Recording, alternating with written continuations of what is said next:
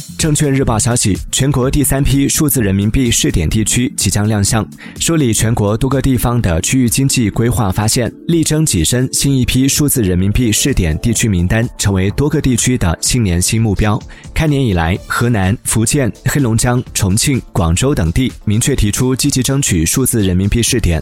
通过此前试点，数字人民币钱包数量以及技术场景优势已经得到市场认可。